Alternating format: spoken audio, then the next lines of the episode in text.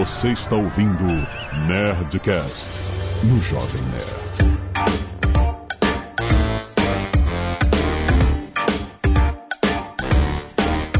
Landa, landa, landa, nerds! Aqui é Alexandre Antônio do Jovem Nerd. 10 anos atrás, meu celular era um tijolo. Aqui é a Flávia Augusto, vamos viajar no tempo. Aqui é a Zagal e a gente na modinha.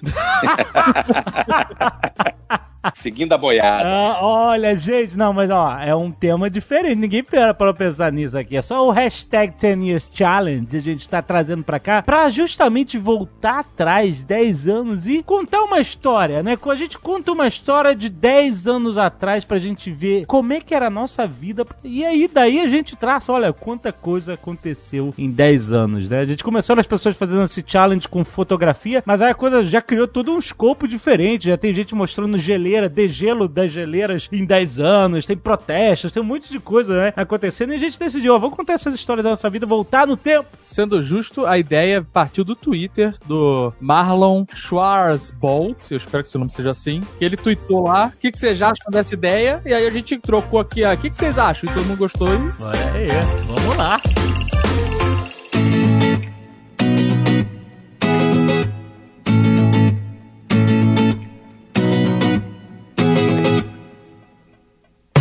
Azagal, Ah, 2009. Voltamos no tempo. então liga a máquina do tempo aí. Eu-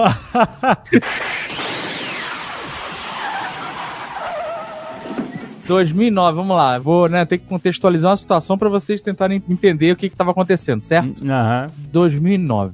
2009 teve um evento extravagante. Hum. 2009 eu reuni muitos amigos Aham. e tive que vender ações que eu não queria pra pagar uma dívida. Casou. Ah, foi de casamento, olha aí, cara. É verdade. Casei. O Azagal, ele, ele era um, é um profeta de ações da Ering. Olha só. eu, eu acertei, eu acertei bem. O cara comprou a Ering e falou que tinha- custava centavos ou um real, sei lá, uma coisa assim. Ah, não lembro agora, mas valorizou bastante. Aí, quando a gente fui casar, casamento não é barato. E aí eu tive que vender parte das ações, o que até hoje me arrependo, porque eu teria segurado mais e ela valorizou bastante, inclusive. Muito mais, muito mais depois. Isso se chama Penny Stock Strategy, que é aquela ação que custa um penny, que custa um hum. centavo, né? Sim, Você sim, compra sim, ação que vale centavos, que pode subir mil por cento, né? Mil e quinhentos por cento. Exatamente. Era isso. Era um penny stock. Era um penny stock que o Azagal deixou lá, vendeu pela 3 reais a ação e aí depois foi pra 30. Mas eu realizei lucro, eu não tive prejuízo. Ó, mas você, você vê, o Azagal há 10 anos já era um investidor sofisticado de bolsa de valores. Olha. Peguei trauma depois disso aí. Devia a ação continuar subindo. O pior é você vender ela continuar subindo. mano. É, você fica, ah, meu Deus. E cá pra nós, 2009 foi um ano que a bolsa do Brasil cresceu muito, tendo em vista a forte queda que teve em 2008 E oito. por é isso. conta lá do, do, do problema aqui do, do subprime dos Estados Unidos. E 10 anos depois ela tá aquecida de novo, agora. Então, estamos em recorde, né? Né? Depois de, aí de estamos no 3 topo. anos de crise. A bolsa está no topo, histórico. Está no seu topo histórico. E pode ser só o começo, hein? Pode ser só o começo. Era essa a história? Tu vendeu ações pra casar? É, cara, eu não sei. é- Mas é- fala ela mais detalhes aí da sua história. Ah, era isso. é, a gente, eu e a Andréia já estávamos juntos há muito tempo e a gente resolveu casar e, assim, esse é um resumo de todo o sofrimento que é você fazer uma festa de casamento, né? Porque o que não falta é estresse. O casamento, pra quem trabalha com casamento, é o melhor negócio do mundo, né? Porque tudo é na base do milhar, exato, exato. tudo é, é- é- é múltiplos de mil e é, e é um ano que é terrível. Na verdade, a gente ia casar no ano anterior, em 2008. Só que a gente acabou se mudando pra Curitiba e ia ficar tudo muito em cima da hora, muito confuso e a gente empurrou o casamento um ano pra frente, é, 2009. Mas, cara, a Andrea, ela viveu pra essa festa de casamento. É, foi noiva, noiva neurótica. Nossa, cara, Deus me livre. Eu, eu não tive esse problema de milhar no meu casamento porque eu não era duro. Eu não tinha nenhum milhar pra pagar. Então, foi salgadinho com Guaraná Convenção mesmo. Olha aí. Sorte sua. Isso é a verdade, cara. Quando tu casa com pouca grana, é melhor do que casar com muita grana, porque você gasta muito mais.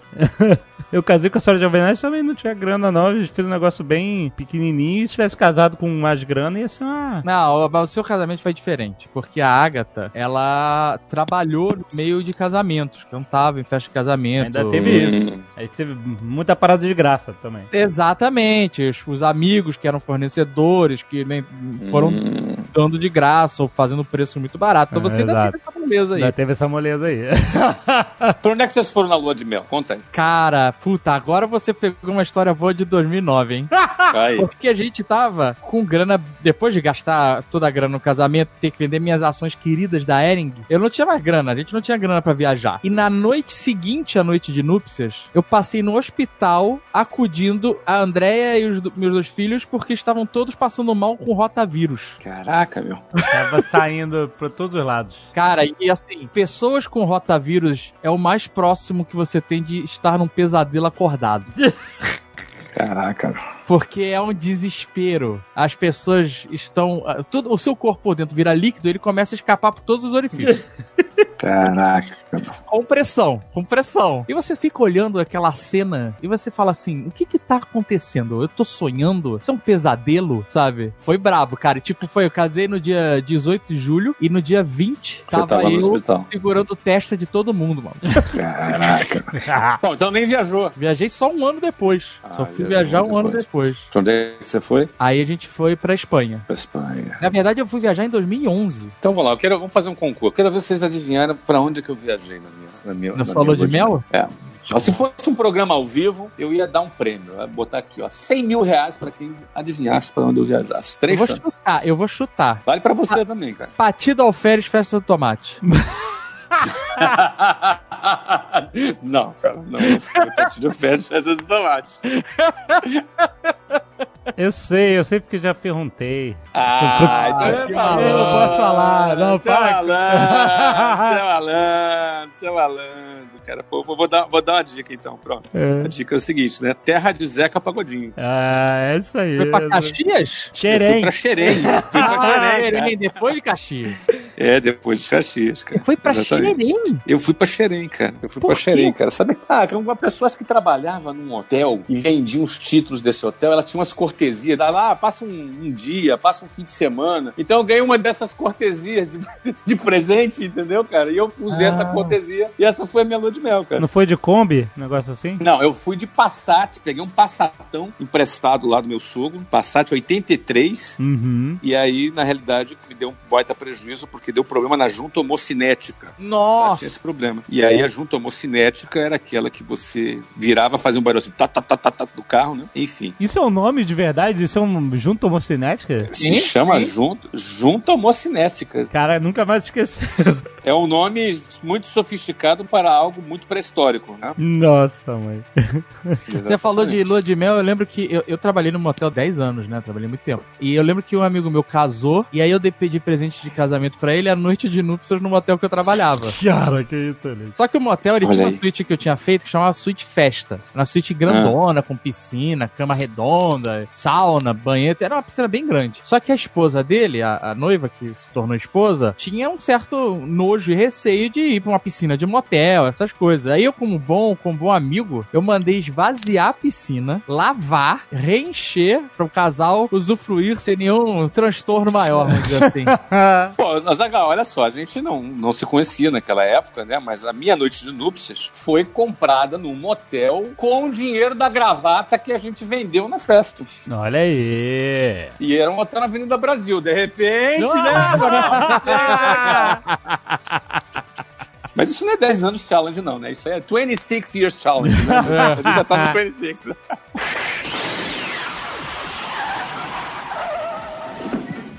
Dez anos 2009. Eu quero falar de trabalho, que é uma parada maneira. 2009, morava no Rio de Janeiro e a gente, né, a Nerd Store era no Rio de Janeiro, lá em casa, né, a gente fazia tudo na sala de casa, é, embrulhava as coisas e tal. E aí, eu lembro que foi uma, uma parada muito significativa pra gente, que a gente fez um primeiro job pra uma marca grande, que era a Nokia. E na época, tava lançando um celular chamado N95. Mas você sabe que você tem que deixar a gente adivinhar, né? Você tá matando a Ah, mecânica. eu tô matando a parada. Você sabe, porra.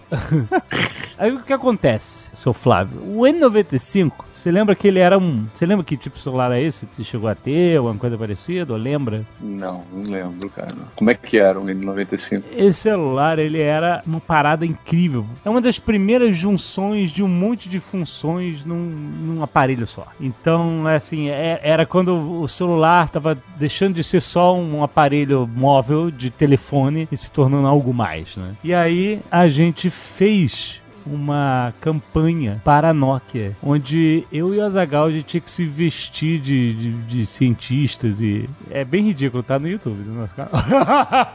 Já vou ouvir aqui, vou falar. Você vai contar, eu já vou ouvir. E aí, a ideia, a gente fez uma série de, de, de vídeos onde a gente falava das tecnologias que estavam dentro do, do celular. E um dos vídeos a gente filmava um monte de coisas juntos, de, de coisas físicas, de aparelhos físicos, né? Calculadora, Walkman, Você vendo com a fita cassete na mão aqui da base. é, fita ca- isso, olha isso. Despertador, câmera, um, um computadorzinho de bolso desses, um notepad com caneta e tinha até um ovo. Por que era o ovo, Azagal? Você lembra do ovo? Porque ele mandava uma mensagem e o ovo era o- um pombo, né? Era o povo correio, caraca. Caraca, que criativo. E a gente tinha que, a gente amarrou tudo isso e tal. E a gente tinha feito um blog que chamava Área 95. Esses vídeos eram publicados no blog também. Foi um dos primeiros jobs assim que a gente teve de uma empresa maior e, e começou tipo assim, a, a- a- pô, um reconhecimento de que a gente, o jovem nerd tem como na carteira de clientes a Nokia, sabe? E, e a gente fez esse bando, esse monte de, de, de vídeos e, e tinha posts no, no blog e tal, obviamente por peanuts, mas, mas assim, era, uma, uma mudança muito significativa que eu lembro, né? Porque a gente veio de, do blog moleque, o blog amador que você fazia e era o hobby, exatamente, né? E aí, em, em 2009, a gente, obviamente, já tinha alguns anos de, de encarar coisa profissionalmente, mas esse foi um momento bem significativo de mudança, né, da gente. E a gente e, e legal que tem isso tudo no nosso canal do YouTube, tá lá tudo é, documentado. Tá aqui, não, não dá pra mentir. Olha lá, você na mão, uma fita cassete na mão. Há 10 anos atrás não tinha fita cassete, não existia mais fita cassete. ah, não, não tinha mais, mas aí a gente já tava num esquema de Já tinha uma produção ainda. É, de fazer o. mais era o significado da coisa. né? Tem um dos vídeos que a gente tava muito. vesti- A gente tava vestido de, de cientista maluco e essas coisas, né? Eu tava com o Walkman na mão. Ó, olha lá, você tá abrindo. Abriu, pegou uma fita cassete. Um Walkman de fita cassete. É, porque dava pra ouvir música, né? No, no. Eu não sei onde é que tá esse vídeo, mas tem um vídeo que a gente tava vestido. O, o- cliente falou que o Azagal tinha que botar uma peruca, né? De, de cientista e tal. O Azagal achou. Caraca, tá bom, vamos fazer tudo por dinheiro. Aí.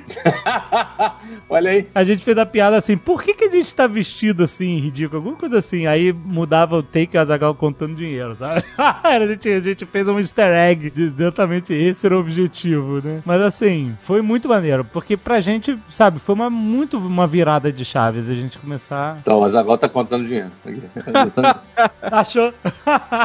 é, achei, achei. Qual é o nome desse vídeo? É o unboxing? É dois, é dois, entre aspas, Cell Professional Scientist Ah, isso aí. e o Nokia N95 caseiro. Olha só. Mas deu certo, foi uma campanha muito maneira, cara. Que Foi mesmo. começou a puxar outras coisas. É é bem, é bem legal, sabe? É, é importante, é uma chancela, né? É importante você trabalhar com marcas, né? Porque pra gente que precisava, dependia disso, né? Olha, a Nokia é cliente dos caras, entendeu? Isso, isso na agência era uma coisa significativa. Super importante.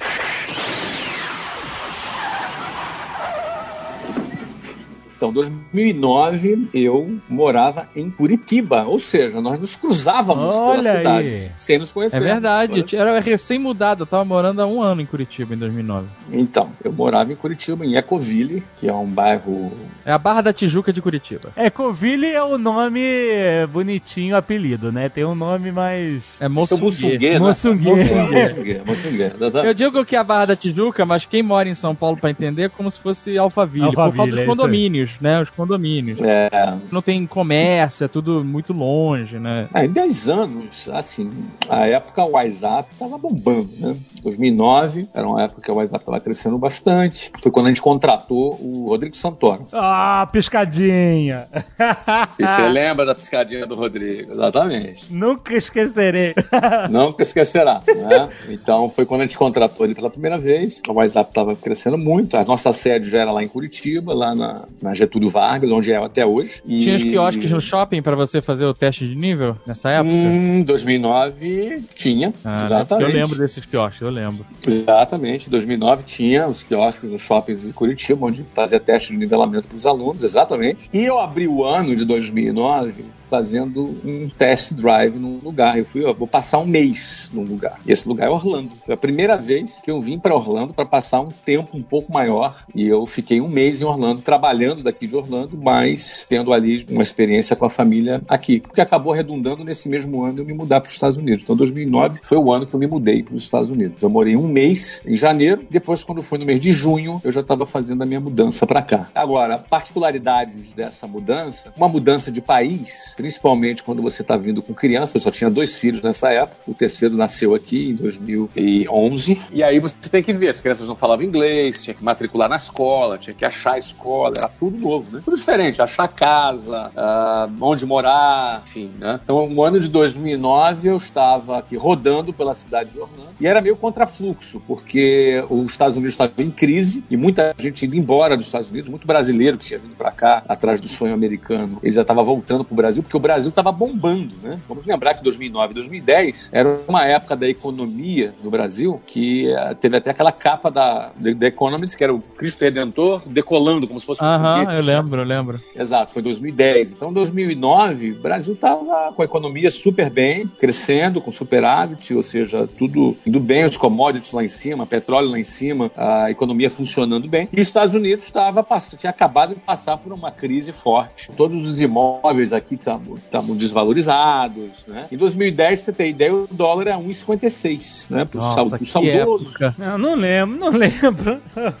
Exatamente, um real e 56 centavos era um dólar. Então você imagina, os imóveis no Brasil decolando de preço, não sei se vocês lembram da, da escalada imobiliária no Brasil, com tudo começando a subir, subir, subir. Aqui nos Estados Unidos, os imóveis estavam todos de entre 30% a 50% mais baratos, tinham despencado de preço por causa da crise. E o dólar, 1,56. Então era meio no contrafluxo. Eu vindo do Brasil aqui para os Estados Unidos, é, nesse ponto, nesse aspecto, foi muito bom, porque comprei tudo barato, comprei é, imóveis baratos, comprei tudo barato. E com, um- e com a nossa moeda valendo muito dinheiro, né? Aham. mas ao mesmo tempo é adaptando, se adaptar, se mudar, mudar para um outro país. A gente já tinha morado na Austrália em, dois, em alguns anos antes, não era uma novidade para nós, mas a gente já tinha morado lá sabendo que era provisório. Aqui não, a gente sabia que era uma mudança de longo prazo. Então foi todo esse processo de adaptação. Foi muito bom esse processo, porque a gente aprendeu muito, aprendeu como funciona outro país, a cultura, os meninos aprenderam inglês rapidamente. Legal. O Breno mais velho começou a jogar futebol, enfim, foi um período muito interessante. E 2009, 10, 11, 12 foi aquele período muito próspero lá da empresa. Nós vendemos, depois em 2013 foi quando a gente vendeu. Mas em 2009 foi o ano da minha mudança aqui para os Estados Unidos. E eu contei tudo, vocês não adivinharam nada, né? tá certo.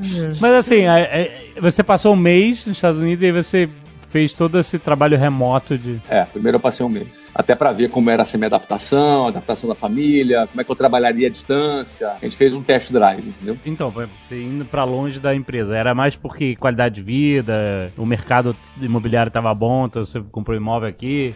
O motivo da mudança, né? É. É, o motivo da mudança, ele é o mesmo motivo da mudança que eu fui para a Austrália. Ele fazia parte, na parte profissional, né, no meu- eu tinha alguns motivos. Eu tinha três motivos para me me mudar para a Austrália. Os Estados Unidos foi quase que uma continuidade. Eu me mudei para a Austrália em 2005, quando a empresa completou 10 anos. Eram três motivos. O principal deles era eu queria implantar modelo de gestão à distância. Ou seja, eu queria que o negócio funcionasse sem a minha presença física. Aham. Eu queria que a empresa tivesse uma vida própria, de maneira que as pessoas que trabalhavam lá tocassem o negócio independentemente da minha presença. Dar certo num negócio não é fácil numa empresa. No Brasil, 80% das empresas quebram até o quinto ano. Agora, das que sobrevivem, ela funcionar sem a presença do cara é mais difícil ainda. Então, essa é uma, era uma etapa que eu queria muito passar. Estava muito importante que o nosso negócio teria um valor muito maior, teria uma percepção de valor do mercado muito maior se, ele fosse um negócio que não dependesse da figura do, do fundador e do principal executivo. É, síndrome Então- de SBT, né? É síndrome Pode- SBT. Pode, pode dar esse nome, né? Exatamente. Síndrome de porque o- é, Isso. Isso é um problema que o Silvio Santos tem. Onde É ele, o programa que ele tá segura a, a audiência. Por mais que ele tente, e há anos, há décadas, ele tenta se É. desvencilhar e ele tem essa dificuldade até hoje. Tanto que ele é um idoso que continua lá, né? Está bem, de- mas continua no desespero. Pois é, então eu, eu já preferiria, como eu já tinha, é, eu queria que a empresa estivesse bem posicionada como um ativo no mercado, e eu precisava mostrar. Então eu fui para a Austrália, e minha escolha da Austrália em 2005, eu só estou contextualizando a Austrália porque é o mesmo motivo, depois vocês vão entender por que eu vou falar dos Estados Unidos. Então eu queria que, que essa minha ida para lá, eu criasse condições, eu me, eu me desafiasse, desafiasse toda a minha equipe a darem conta do recado. Então eu fui para passar um ano morando na Austrália. Então fui lá, passei um ano em 2005. Esse foi o primeiro motivo. O segundo motivo é que eu queria aprender inglês. Aham. Vamos lembrar, afinal, em 2000... Mas tem um curso, tem um 2000 curso muito bom, não sei se. Pois é, pois é. Mas o que eu queria, Zagal? Eu queria o seguinte: eu- até 2005, eu não priorizei gastar, investir um tempo para estudar inglês, porque eu, eu, eu, eu nunca fui professor de inglês, né? Aham. Assim como eu nunca fui jogador de futebol. Sim, sim. não é? E assim como se eu abrisse um hospital, também não sou médico. Então, a diferença é que o empreendedor ele vai tocar, vai criar um negócio que ele se sinta apto em, em- em tocar. E eu é, sempre fui um cara que toquei a WhatsApp, investindo muito numa equipe acadêmica, que essa, essa sim era responsável pela parte acadêmica, pela parte de ensino, desenvolvimento de metodologias, etc. Então, eu sempre dediquei um orçamento muito grande para investir em P&D e na nossa área de ensino, principalmente pelo fato de que eu não dava nenhuma contribuição é, nessa área. Então, eu nunca senti falta. Se alguém me pergunta, mas nunca sentiu falta de falar inglês por causa da WhatsApp? Não, nunca, porque eu nunca dei aula. E hoje eu falo inglês e continuo não dando aula de inglês. Aham. Né? Ia ser engraçado alguém chegar para fazer aula de inglês, eu entrar lá como professor, Oi, gente, tudo bem? Né? não, não é, eu não dou aula de inglês, não sou professor de inglês, não tenho esse foco. Mas naquela época, em 2005, eu falei, não, agora eu vou investir. Então, aproveitando que eu estava fora, aproveitando este projeto, eu aloquei é, um tempo para estudar inglês. Então, não adianta estar só no outro país, né? Tem gente que mora 20, 30 anos fora e não fala, não fala inglês. Exato. É, eu conheço várias, vários, vários brasileiros que moram aqui em Orlando e não falam inglês. Ah, eu tive que estudar, então eu, eu fazia duas horas de aula particular por dia, morando na Austrália, e além de, obviamente, estar praticando mais, por estar ali inserido dentro do contexto. Mas eu tive que estudar e estudei durante esse período. Mas o objetivo, o segundo objetivo era esse. Por que, que eu decidi estudar inglês lá? Porque eram 13 horas de diferença no fuso horário. Na parte da tarde era madrugada no Brasil. Aham. Então eu tinha esse tempo ali, cara, sem ninguém me perturbar, sem nada, sem ninguém, sem nenhuma reunião, sem nenhum problema para resolver, eu podia estudar inglês ali durante aquele período. E o terceiro objetivo, eu queria ter um momento muito próximo com a família. Ah, eu tinha ali naquela época um filho de cinco e um de três. Imagina, pancadaria, meu trabalho, vi muita viagem, trabalhando direto. E eu queria ali também aproveitar, principalmente porque as minhas tardes eram vagas, porque as minhas eu trabalhava à noite, de manhã e à noite, e as tardes eram vagas. Então, assim, eu ganhava muito tempo exclusivo, eu podia estudar inglês, eu podia estar com a família, ou seja, a Austrália foi perfeita nesse aspecto, porque esse fuso horário me ajudou na organização dessas tarefas, né? Mas dormir era quando? que você dormia? Eu trabalhava de manhã e à noite, dormia de madrugada. Ai, ai. E aí trabalhava de manhã e à noite, na parte da tarde eu tinha livre, por causa do fuso, porque era madrugada no Brasil. E nessa tarde livre eu estudava inglês, ficava com a família, foi um momento muito especial, foi muito bacana. Só que durou sete meses só. Aham. Não durou um ano, porque a gente começou indo bem e, e tava dando certo, só que o negócio não desandou no meio do ano. Eu tive que voltar correndo porque os resultados da empresa estavam comprometidos, o projeto fracassou. E aí eu voltei pro Brasil, não é? E aí voltei pro Brasil em meados de 2006. E aí toquei o negócio, a gente voltou, a gente fechou bem um ano, reverteu, foi super legal. Aí veio aquela, uma série interessante, 17 de 2007, 2008. Quando foi em 2009, falei, agora vamos voltar ao projeto de gestão à distância. E dessa vez a gente decidiu morar nos Estados Unidos. E aí já era uma mudança mais definitiva, porque a mudança para os Estados Unidos era uma mudança para a gente implantar essa gestão à distância. E aí nessa altura eu já estava muito mais preparado, mais maduro, uma equipe mais preparada, mais madura. Qual foi a diferença de uma vez não deu certo e na outra deu? Então, porque lá eu, eu não estava preparado, nem a equipe estava preparada. Essa é a real. Eu não estava suficientemente preparado, a equipe não estava madura suficientemente para poder fazer esse processo. E aí começou, a gente começou a perder performance, entendeu? Performance de venda, Uhum. né? E aí eu, eu tive que voltar. Em 2009, pô, eu tô falando de quase três anos depois, eu estava bem mais preparado, já tinha preparado a equipe nesses três anos. E quando eu me mudei, decolou, a empresa decolou. E os caras deram conta do recado. Agora, o outro motivo que eu me mudei para os Estados Unidos é por conta de segurança. Não porque aconteceu algum problema comigo, não aconteceu nada, mas, é, infelizmente, com a quantidade de crimes que tem no Brasil, é, e principalmente quando você começa a ganhar a uma expressão pública, você começa a ganhar uma, uma expressão pública maior, e aí eu tive uma certa preocupação com a questão ligada à, à segurança da minha família, principalmente das crianças. Aham. Então eu me senti mais confortável em tê-los num lugar mais seguro onde eu pudesse viajar ir pro Brasil quantas vezes. Eu viajo frequentemente pro Brasil, tenho negócios no Brasil até hoje, mas dá uma tranquilidade maior saber que eles estão num local que é mais seguro.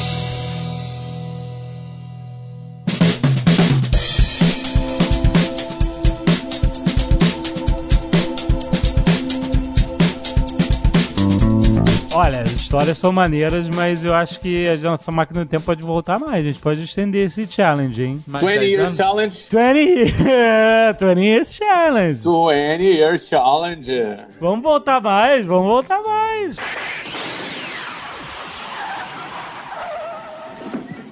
Foram 99, que tal?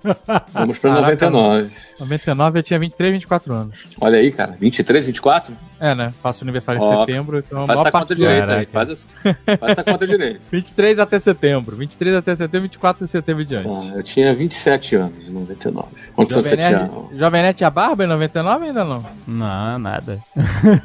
99 eu, eu não, não- Ninguém fez nada de adivinhar, então eu também não vou fazer. Em 99 eu voltei a cursar mais um período na minha faculdade de Direito. Cara, tu eu fez tinha- faculdade de Direito? Fiz quatro anos de faculdade de Direito, né? Olha só, Fiz, cara. fiz três anos e meio, aí tranquei durante um ano. Eu já trabalhava no motel nessa época, e aí, nesse momento que eu tranquei, era um momento que eu tinha assumido um cargo de chefia, eu tava reformulando, fazendo obra em quarto, botando sistema informatizado, trocando mesa de telefone, tava modificando tudo e eu realmente meu tempo não tava dando. E aí eu falei, vou me focar só no trabalho esse período. E depois de um ano de loucura, eu consegui tentar voltar pra faculdade. Aí eu fiz mais seis meses, fiz um período, mas aí eu vi que não era isso mesmo, que eu não, não queria fazer mais direito. Tinha me desiludido e aí larguei e fiz matrícula na faculdade de desenho industrial, no segundo semestre de 1999. Foi aí que eu conheci o Jovem Nerd, na faculdade de desenho industrial. É, rapaz, aí mudou todo o universo. Mudou. Na minha segunda faculdade, no caso, Na, né? PUC, na PUC que vocês fizeram? Eu fiz universidade, que nem existe mais. Inclusive o Mac. Universidade era na, era na Lagoa, não era? Na Lagoa, isso aí. A única coisa que ela me ensinou foi escrever universidade errado. A única coisa que eu aprendi lá. Que ela, ela era Universidade da Cidade. É, era faculdade da cidade, aí ela virou. Faculdade da Cidade. Aí ela comprou um botequim, disse que era o campus dela, aí virou universidade, só que manteve o C no cidade. Manteve ser. Puta Até merda. hoje eu tenho dificuldade de escrever universidade. Eu sempre tenho que parar, porque eu vou, eu vou no C, por causa da porra da- da- da- do lugar que eu estudei, sei lá, três anos lá dentro. Mas você foi lá que você conheceu o Jovem Nerd. Começou aí essa magia, aí foi lá na Universidade com C. Essa magia, essa magia.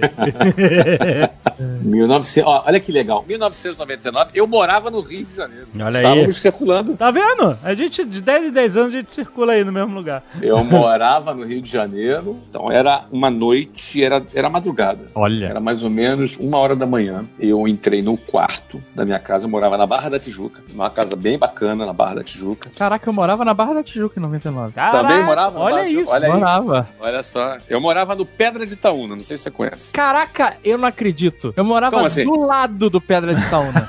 Olha, aí, Olha cara. aí, olha aí. Éramos vizinhos. Éramos vizinhos. Eu morava lá numa casa no condomínio Pedra de Itaúna, que é um condomínio super bacana, com casas super Aham. legais. Eu tinha 27 anos. Uma hora da manhã eu entro no quarto, que ficava no segundo andar da casa, e vejo uma cena. A cena era.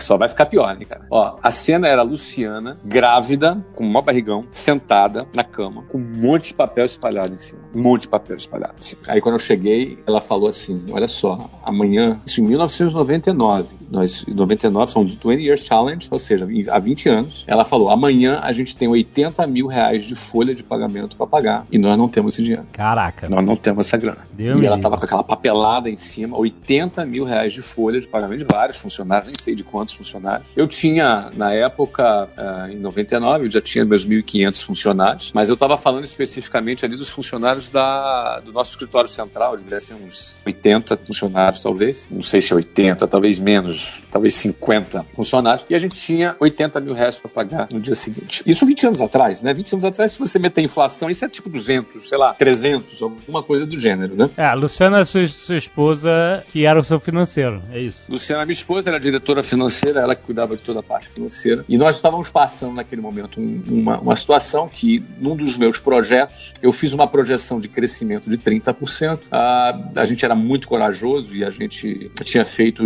isso em função dessa projeção de expansão. Esse crescimento não aconteceu. É, a minha, minha premissa de crescimento estava furada e o caixa não cresceu nessa proporção que a gente imaginou. Os compromissos cresceram, criou um buraco. Esse buraco de caixa era de cerca de 200 mil reais por mês. Ou seja, todo mês eu, eu passei a fechar 200 mil reais negativo há 20 anos. Caraca. Nossa. Final, é o tipo- mês começava, você tava devendo 200 mil já. Né, Depois que eu gastava tudo que eu faturei, tinha, faltava mais 200 para pagar os compromissos. Puta Uhum. merda. Então, num espaço de poucos meses, eu angariei 2 milhões e meio de dívida, 2 milhões e meio reais de dívida, isso há 20 anos. Se você botar a inflação 5% ao mês em juros simples vezes 20, já dá 100%. Só que você mete aí juro composto, deve botar, cara, 4, 5 vezes mais. Cara. Deve ser, eu falei 3 vezes, mas deve ser 4 vezes. Ou seja, 2 milhões e meio é como se fosse 10 milhões de reais, um espaço de, Nossa de pouco tempo. E aí aquela dívida de imposto, de banco, aquela que tem juro, juro pesado, que o troço ia escalando. Até que chegou a um ponto que eu já, já não estava com nenhuma liquidez. Eu entro no meu quarto naquele dia, à noite, uma hora da manhã, vejo a Luciana sentada na cama, com uma cara assim de preocupada. E eu nunca vi Luciana preocupada. Naquele dia eu a vi preocupada. É uma pessoa muito calma, muito tranquila. E amanhã tinha 80 mil. A gente nunca na vida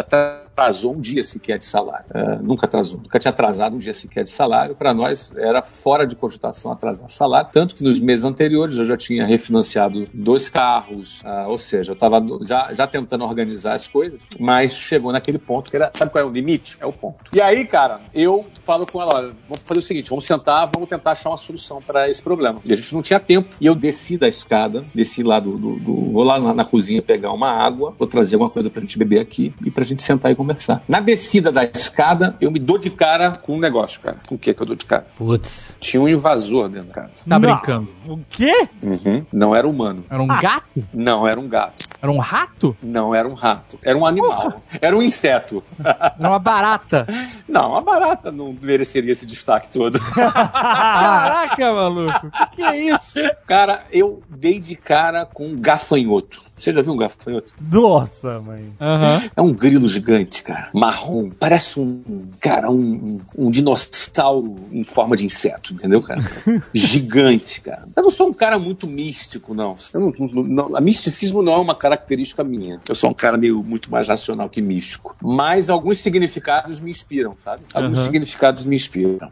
É, em várias culturas, o gafanhoto simboliza falta de prosperidade. Justamente por conta da metáfora da praga de gafanhotos. Aham. O que é a praga de gafanhotos? É quando, por exemplo, uma plantação, uma lavoura, ela é invadida por gafanhotos, eles destroem tudo. O gafanhoto ele vai mordendo a folha, ele vai comendo, comendo, comendo, comendo, comendo. Ou seja, uma, uma, uma nuvem de gafanhotos, quando entra numa plantação, num espaço de três horas, destrói tudo. Aham. Então, assim, é um- em muitas culturas, o gafanhoto tem o símbolo de- dessa praga que destrói o teu negócio, destrói tua empresa, destrói tua vida, destrói tua- tuas finanças pessoais, entendeu? Cara, eu tinha acabado de sair do quarto, vendo aquela cena da Luciana, grávida, o, o Breno estava prestes a nascer, ela super preocupada, e eu carregando na minha consciência a responsabilidade por aquela atrapalhada, porque eu, eu cometi uma falha estratégica e cometi uma falha de execução, portanto, aquilo ali era consequência de uma barbeiragem minha, entendeu? para falar sobre essa barbeiragem, eu escutei só um programa para falar sobre isso, mas vamos, vamos assumir isso. E aí, de repente, eu dou de cara com um gafanhoto dentro da minha casa, na Barra da Tijuca, perto da praia, ou seja, não é um lugar pra eu achar um gafanhoto, mas eu achei, fiquei muito intrigado com aquilo. E tu matou o gafanhoto pra acabar com essa praga? Só matar não rola. Não resolve. O que que aconteceu? Eu chamei a Luciana, eu falei, cara, olha o que eu encontrei aqui. Olha que desaforo, cara. Cara, vamos matar isso aqui, cara. Eu vou matar esse gafanhoto aqui, cara. Não tem. Não, cara, não tem espaço pra esse significado dentro da minha casa, dentro do meu contexto. E aí vão matar, beleza. Aí, putz, eu tava morrendo de medo do gafanhoto, cara. Porque o bicho é medonho, né, cara? Ele é, meio medonho, sabe, cara? Uhum. E- mas o coitadinho tava lá quietinho, meu. Eu vou botar ele dentro de um plástico, um saco plástico. E a gente pegou um saco plástico. E eu fui assim, meio, é, meio asqueroso, né, cara? Uhum. E aí ele entrou bonzinho, cara. Não reclamou, foi lá, entrou dentro do saco, eu peguei. Falei, cara, vou matar esse desgraçado aqui. E vou, cara, determinar aqui um marco de uma mudança dessa nossa situação. Você sacrificou, ia fazer um sacrifício Cara, pagão não, quase. Não, pa- pa- quase pagão, né? Não, mas para pra pensar o seguinte, Zagal. No meio da situação, eu me senti ridículo, entendeu, cara? Cara, Aham. que palhaçada, né, cara? Eu sou um imbecil que fez um negócio errado, que caguei a empresa, que tô devendo 2 milhões e meio, que hoje é 10 milhões. Minha mulher tá grávida, vai nascer o filho, ela tá aqui preocupada sem dormir por minha culpa, e agora eu vou matar o bichinho, porque agora é culpa do bichinho, Aham, aham. né? Fiquei com pena do bicho, entendeu, cara? Aham. Eu tinha chamado a Luciana pra falar sobre isso. Ela, não, beleza, tá bom, você quer matar o bicho, tá lá. Mas aí eu recuei, né? Eu recuei porque eu achei uma pachorra da minha parte querer matar o coitado do bicho que não tem nada a ver com a minha incompetência.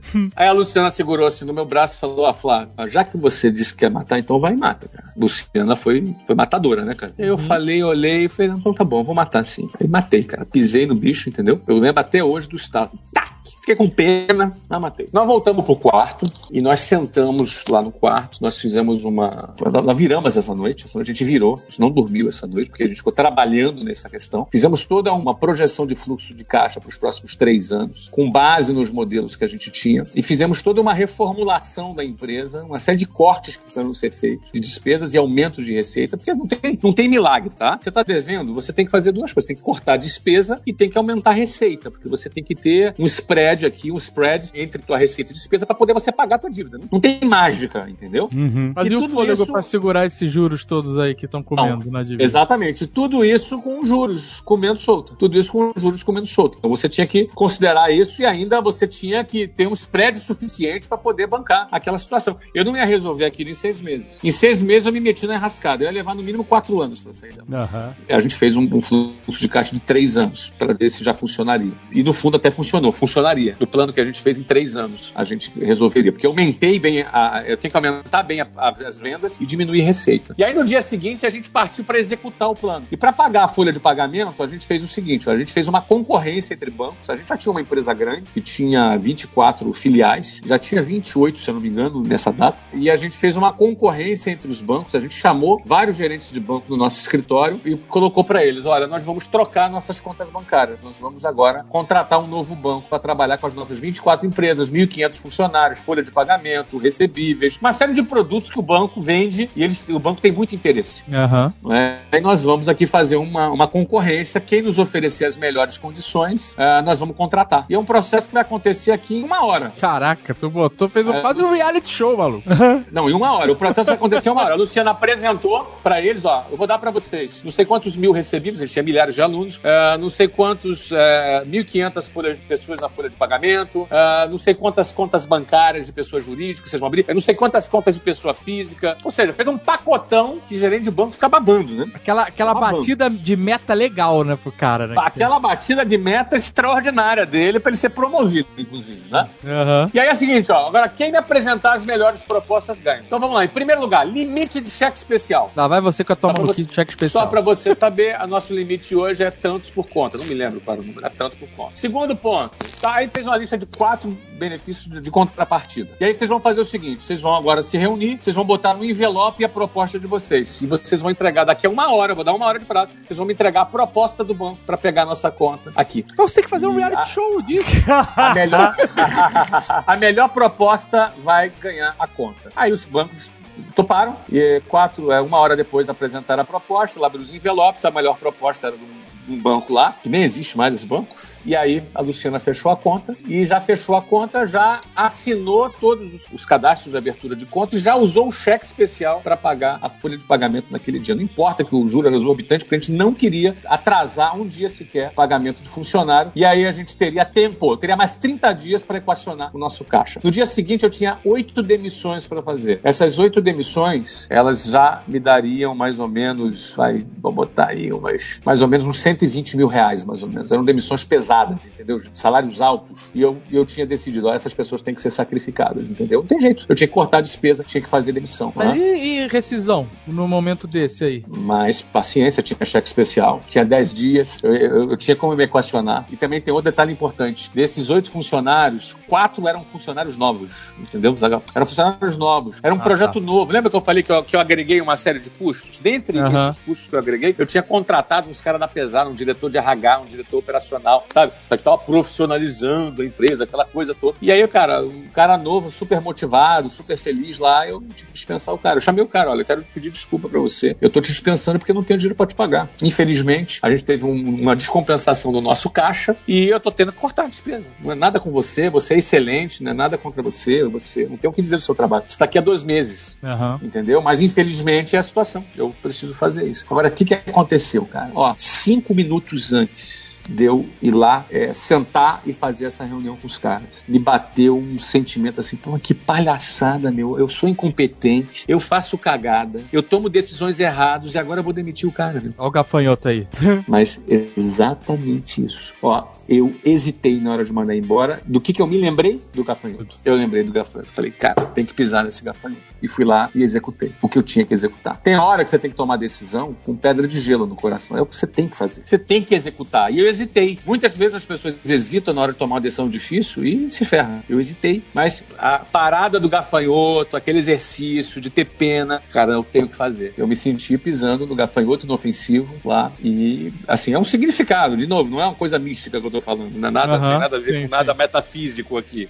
É um simbolismo que eu, eu me apropriei desse simbolismo e eu vou dizer pra você que naquele momento eu lembrei e fui lá e executei. E comecei a executar várias coisas. Tinha, ó, tinha um imóvel que eu tinha comprado, que eu tinha pegado todos os meus funcionários e levado. Aqui vai ser a nova sede, compramos isso aqui, um imóvel lá no Tita América, lembra? Lembra lá atrás Aham. aqueles imóveis empresariais no Tita América? Super bonito, cara. Aham. Tá aqui, todo orgulhoso, estamos crescendo. Eu tive que reunir funcionário, ó, nós estamos devolvendo aquele imóvel porque a gente não tem dinheiro pra pagar. É isso. Então eu tive que vencer orgulho, tive que fazer exercício de humildade, tive que reconhecer erro, tive que reconhecer falha, tive que abrir espaço para ser criticado, porque, olha, ó, eu errei, falhei. Se, se alguém aqui achar que não deve seguir a minha liderança, porque eu não sou confiável, fica à vontade, só me avisar, não tem problema nenhum. Eu vou compreender que você não vai confiar mais na minha liderança, não tem problema nenhum. Ótima estratégia que você não paga multa rescisória, cara.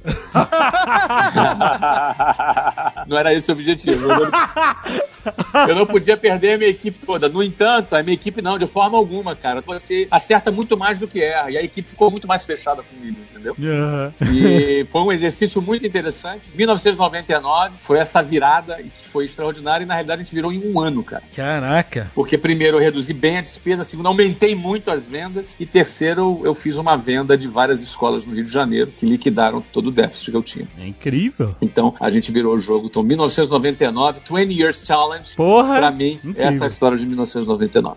Muito bom. Quem você, Jovem Nerd, depois ah, dessa? porra, a minha história. é muito merda a minha história, whatever. Ah, cara, que isso, cara? Não, não tem história merda, não. Pô, isso aí é que eu me lembrei, cara. Casualmente, o 20 Years Challenge cai justamente no 99.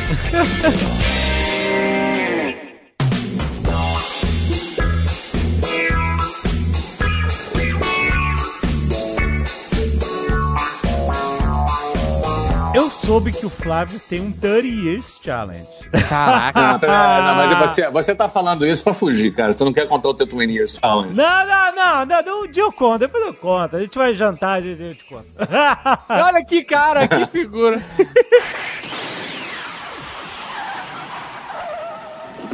Tony Challenge, você falou que tinha uma história aí de 1989. Cara, a maioria dos ouvintes nem nasceram nessa história, cara. Tem muita Então, gente que é. não nasceu mesmo, não. Exato. Você só falou assim, é uma história de uma expulsão. Tá, quantos anos você tinha? Eu, eu tinha 17 anos. Eu Eu tinha 10. 13, 13, 13 anos em 99. É, eu tinha 10. 13 anos. E 89. 13 e 10. Então, eu tinha 17 anos. Seguinte, cara. Escola eu... militar, né? Eu lembro que tu falou. Ó, já mandou, já mandou, já mandou, exatamente. Eu estava em forma, sabe? Em forma lá, cara. Fardado, durinho assim, sabe? Imóvel, 200 alunos, 200 nada, cara, 200 era só da minha turma, eram 600 alunos, que eram 200 cada turma, ou menos 580 e poucos alunos. Num pátio, você imagina, todo mundo vestido de branco, uniforme da Marinha, com platina preta em cima, no ombro, com uniforme do Colégio Naval. Quase 600 alunos formados no, no que a gente chamava de pátio interno lá do Colégio Naval. Era o último dia do ano, de 1989, aí devia ser 10, 12, 15 de dezembro, alguma coisa assim. Último dia do ano, todo mundo ia embora pra casa de férias. Ia voltar só em fevereiro, final de fevereiro do ano seguinte. Todo mundo lá durinho, formado, um cara lá do, do centro fala assim, olha, comparecer aqui ao centro aluno Marcelo e aluno Augusto. Quem era o Augusto? Flávio Augusto. Era eu. E a gente foi correndo lá pro centro, ficamos lá formados. Na frente de todo mundo, todo mundo olhando pra gente, todo mundo vendo, e eu lá. E aí, cara, sai a turma do terceiro ano primeiro, vai embora, sai a turma do segundo ano, vai embora. Vai a- sai a turma do primeiro ano, vai embora. Isso leva uns 20 minutos e a gente lá paradinho, formado. Quando todo mundo vai embora, um oficial chega pra nós, ó, nos acompanha aqui, por favor. E a gente foi seguindo, olhei pra cara do, do Marcelo, meu amigo, ele olhou pra mim, ninguém sabia do que se tratava. A gente entrou numa sala, o oficial virou pra gente e falou assim: Olha, Marcelo e Augusto, a matrícula de vocês pro ano de 1990, pro ano que vem, não será renovada. Vocês estão sendo desligados do colégio. Seus pais já foram informados disso. E- E, e nesse momento eles estão a caminho aqui do colégio para ter uma reunião com a gente. Caraca.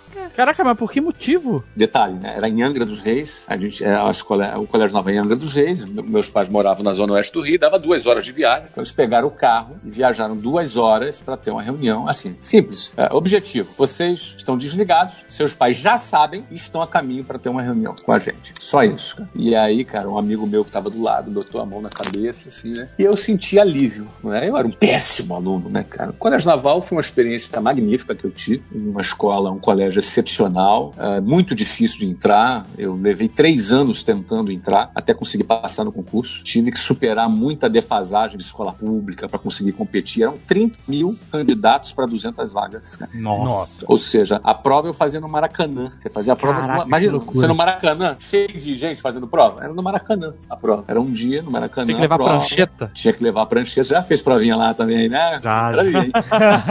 Fui levar a pranchetinha, a pessoa ficava lá fazendo barulhinho na prancheta antes da prova, né? Aham. Agora você imagina, eu no Maracanã, sentado, eu lembro que eu chegava para fazer a prova e a, a- uma hora antes ficava vendo lá os funcionários do Maracanã limpando o gramado, né? Fazendo, cuidando do gramado. Eu ficava ali bem bucólico ali antes de começar a prova, observando aquela cena. E se eu pudesse naquele momento, já que a gente tá usando a máquina do tempo do Jovem Nerd aqui, se eu pudesse naquele momento andar anos à frente, né? Eu jamais naquele momento poderia imaginar que meu time, o Orlando City, jogaria contra o Flamengo, que é meu time, lá no Maracanã. Porque no aniversário de, de 100 anos do Flamengo, o time convidado para fazer um amistoso foi o Orlando City, né? E aí eu estava lá com o meu time jogando contra o Flamengo. Naquela época eu já não tinha a menor ideia que isso pudesse acontecer, né? É um déjà vu. Mas o que, que Uhum. acontece? Pô, levei um três anos para conseguir entrar e dois anos depois fui expulso. Mas por que você foi expulso? ah, eu não fazia nada, cara. Eu não era disciplinado. não, não limpava o sapato do jeito que tinha que fazer. Não fazia a barba do jeito que tinha que fazer. Eu chegava atrasado nos negócios. Eu, eu não me adaptei. A vida militar, ela tem uma rotina muito rígida. Minha personalidade não cabia naquela rotina, entendeu? Aham, mas você, Não dava, não tinha você jeito pra teve, você teve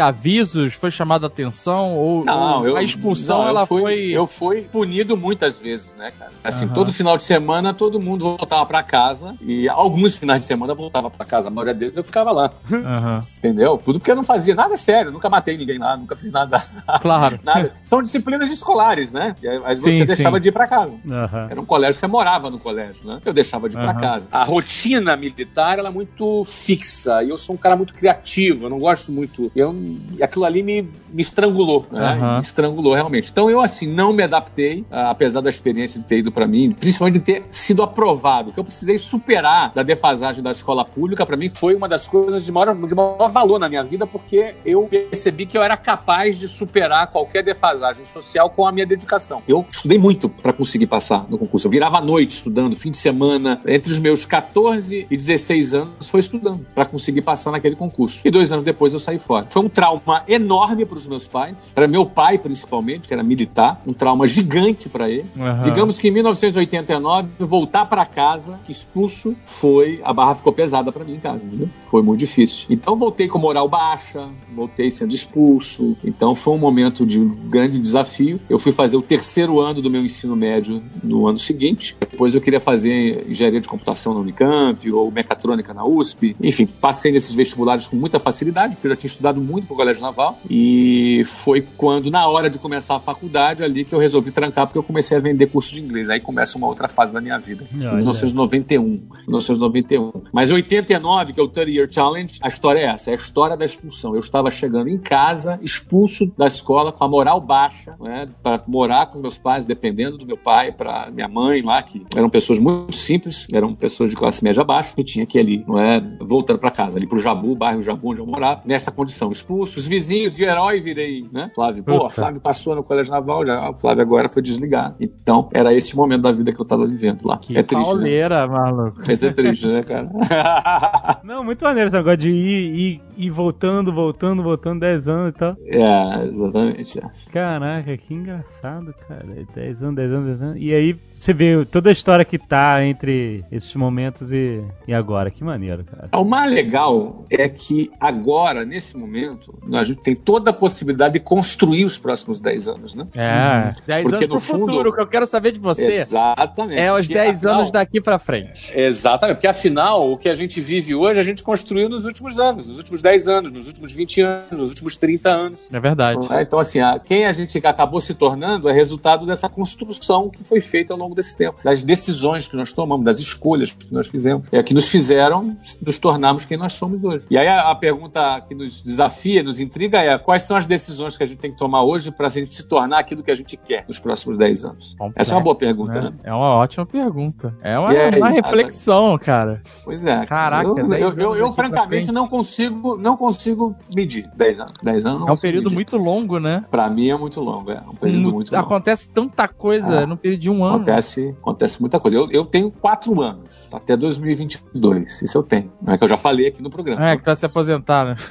Não, que não é se aposentar. Não é se aposentar. Eu pretendo dedicar meu tempo a projetos sociais a partir de 2022. Cuidar de, de interesses que não sejam necessariamente meus, justamente porque eu acredito que até lá quero concluir uma fase da minha vida que eu já terei construído o suficiente para mim e para as próximas 10 gerações. Então, eu quero dedicar meu tempo a, a projetos sociais, a outro tipo de, de trabalho, né? Parar de trabalhar nem pensar. Nossa, de forma alguma. Trabalho 12 horas por dia até hoje, né? Como é que eu vou parar de trabalhar? Vocês também, ó. Aí no Brasil agora nós estamos gravando, vai dar meia-noite agora. É verdade. Né? Mas é. E hoje, Enfim. maluco, eu acordei 8 da manhã. Hoje o dia tá longo pra cacete. Dia tá Caraca, longo. 10 anos, 2029. 2029. 2029. Caraca, 2029 Então, eu vou segundo com o nosso- 53. Então, segundo nosso amigo Marcos Gomes, tudo vai ser feito por robô. É, exatamente. Só vai ter robô. Só vai ter robô. Essa é uma certeza que a gente pode ter pra daqui a 10 anos. Né? Inteligência artificial. O Azagal de 5 em 5 anos ele fala assim: se daqui a 10 anos eu estiver gravando Nerdcast, fudeu tudo. Só quero ver! É. Será que vai ser o programa de número 10 mil? Não, nem fiz Nossa. conta aqui, né? Ai, ai, ai, ai. Vamos É, ver, é vamos aí. ver. Será que você. Será que Agora, ele... o, o detalhe é o seguinte, Jovem Nerd, é o seguinte, cara. Quando você fizer o seu landa-landa todo animado desse que você tem que tomar cuidado pra não cair a dentadura, entendeu, cara? landa, landa. Tem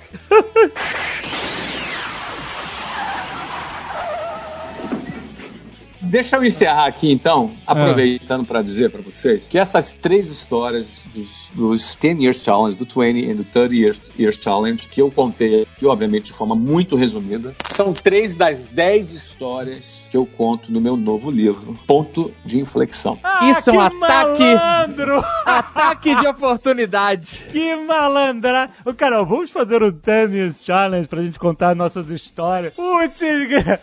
A ideia foi da Zagal, que na realidade que a ideia foi de um, um ouvinte nosso aqui, cara. É verdade. é verdade, o ouvinte que deu. Eu não dei ideia nenhuma, não vem com essa coisa. Você- aí você tá dizendo que eu premeditei o jabá. Não, eu, eu não premeditei o jabá. Eu, eu peguei a oportunidade. Só É, isso. ataque, ataque de oportunidade. Ataque de oportunidade. Esse livro, Ponto de Inflexão, é um livro que a gente está no meio do pré-lançamento agora. E esse livro é muito interessante. Eu gostei muito desse livro. Não que eu não tenha gostado dos outros, porque esse livro é interessante, né? Os outros livros eram coletâneas de posts que eu tinha feito, de artigos que eu tinha escrito em vários momentos. Aham. Esse livro não. O mote do livro é o seguinte: existem de- nós tomamos decisões todos os dias na nossa vida, desde decisões pequenas, corriqueiras, insignificantes, até decisões muito sérias que a gente toma na nossa vida. Decisões que mudam a nossa vida. Se você tomar uma decisão X, tua vida é uma. Se você tomar a decisão Y, a tua vida é outra. É. Decisão que tem essa característica. Essas decisões que mudam a nossa vida, eu chamo de pontos de inflexão. O ponto de inflexão é aquele ponto na curva do gráfico. Um gráfico, ele tem uma determinada curva que expressa uma tendência e a partir desse ponto ele inverte a tendência. Ele é um ponto que muda. Ele, ele inverte a tendência do gráfico. Esse ponto de inflexão é uma metáfora matemática que eu me apropriei para dizer que existem decisões na nossa vida que são pontos de inflexão. E eu reuni 10 decisões que eu tomei na, na minha vida, de situações que aconteceram na minha vida que eu precisei tomar determinadas decisões e que essas decisões mudaram e foram mudaram a minha vida em- em-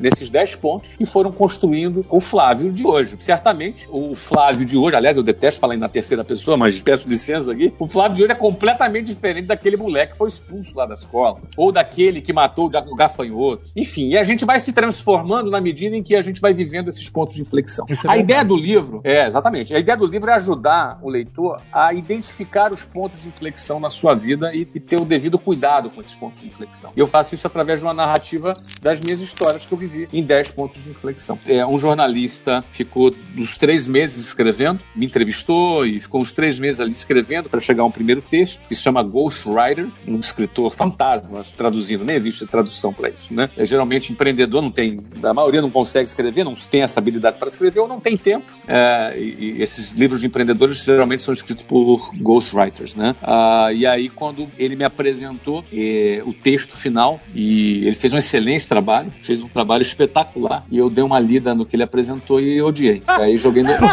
caraca.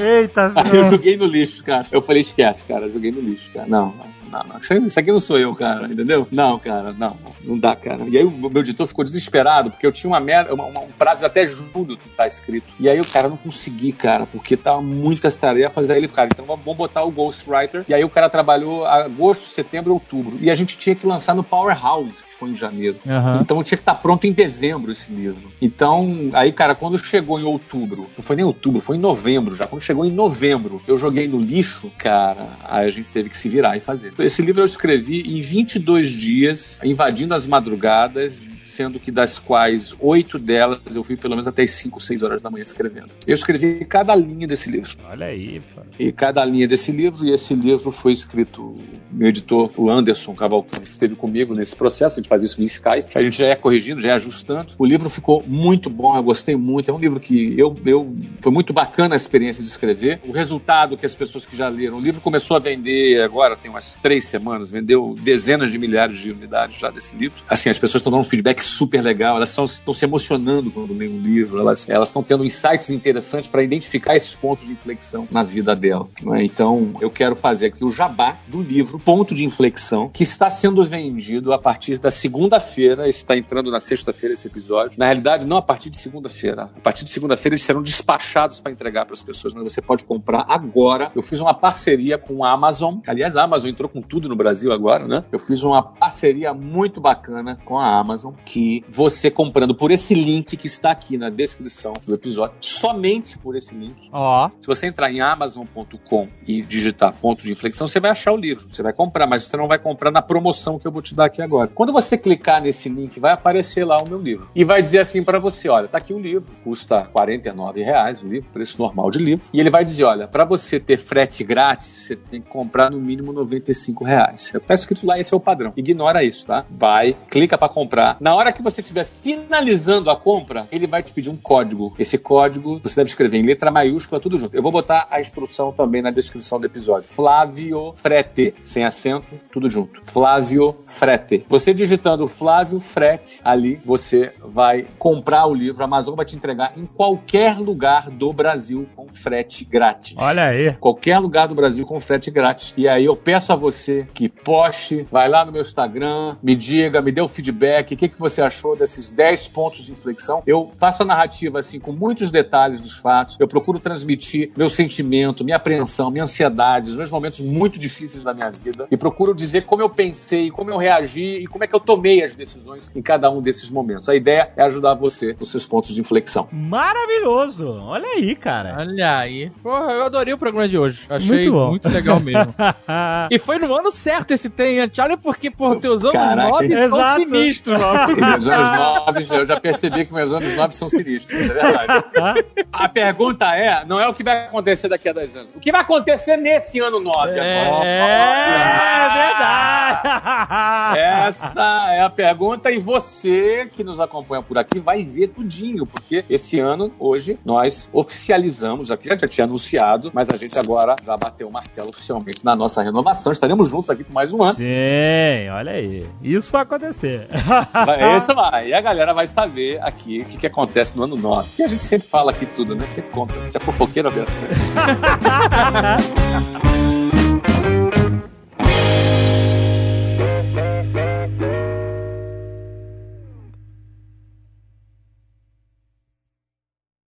Este Nerdcast foi editado por Radiofobia, podcast e multimídia.